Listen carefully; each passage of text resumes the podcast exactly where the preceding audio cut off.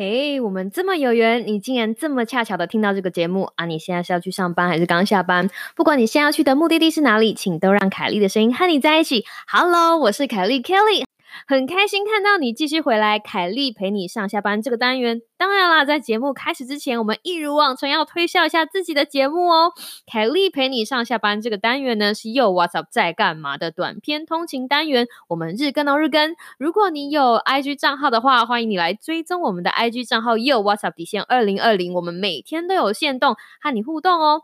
还有那个，如果可以的话呢，请你把凯莉陪你上下班这个单元介绍给你的一个朋友，一个朋友就好了，让那个朋友也可以让卡莉的声音陪他上下班。拜托拜托。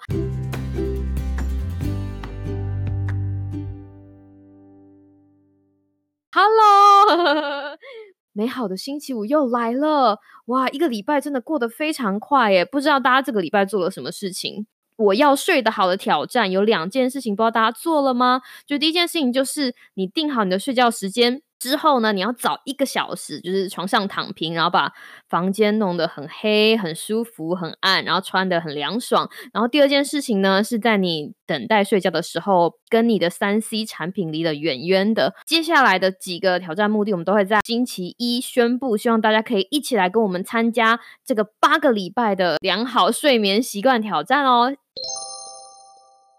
那今天既然是礼拜五了，我我本来准备了有，我本来准备了一个还蛮不错的题目，可是觉得那个题目可能可能有点太硬，所以今天呢，想要来讲一些有趣的。今天要跟大家带来的题目呢，就是汪言汪语世纪谜团之谁吃了我的沙拉。刚刚那个拉有点逼催哇！为什么是汪言汪语啊？今天没有要讲喵，因为我们喵星人那个 Same 同学他现在还在台湾没有回来，但是这件事情又我又觉得太有趣了，就很想要跟大家分享，所以今天就你知道把其他主持人都 先不发他们通告，凯丽陪你上下班就把汪言汪语的小故事哈就自己讲一集。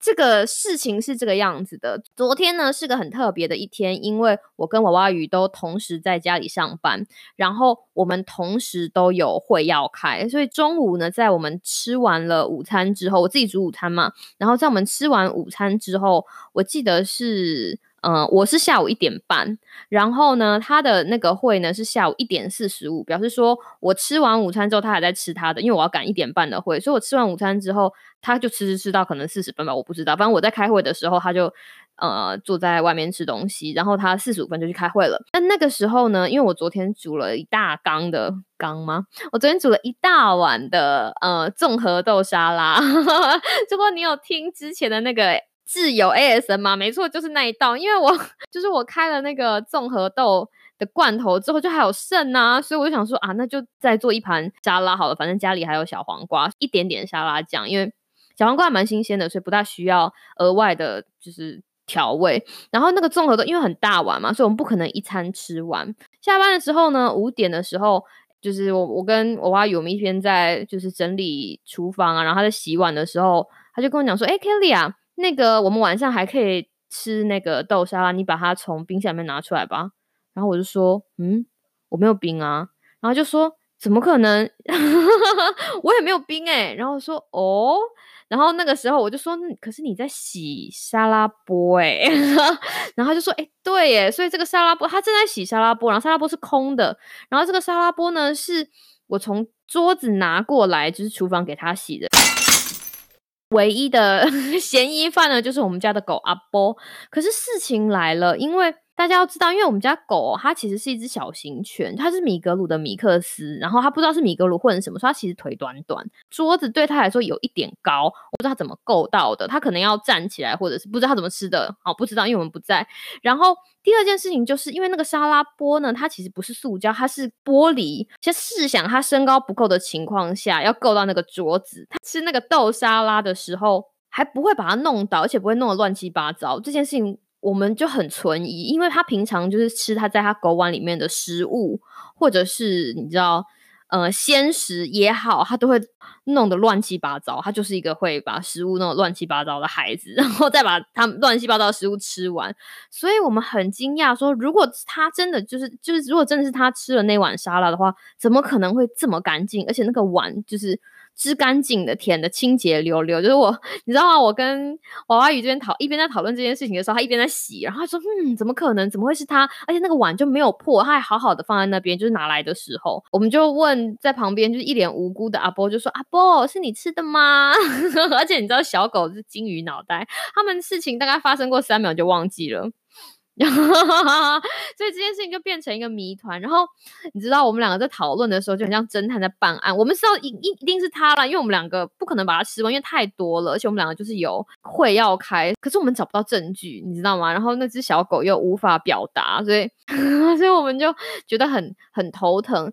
后来我们在讨论的过程中，我们发现了那个办案的重要证据，就是小黄瓜，因为。做每一道菜的时候，都会确定一下这个东西它可不可以吃，习惯很不好。然后跟大家讲一下，可是小狗就是在吃想要吃你碗里面的东西的时候，它会有一个模式，它那个眼睛就会变成所谓的小狗眼睛，它就会用那种极深情的眼睛看着你，然后眼睛就是好像有一点眼泪，有点湿润，然后巴扎巴扎，你知道吗？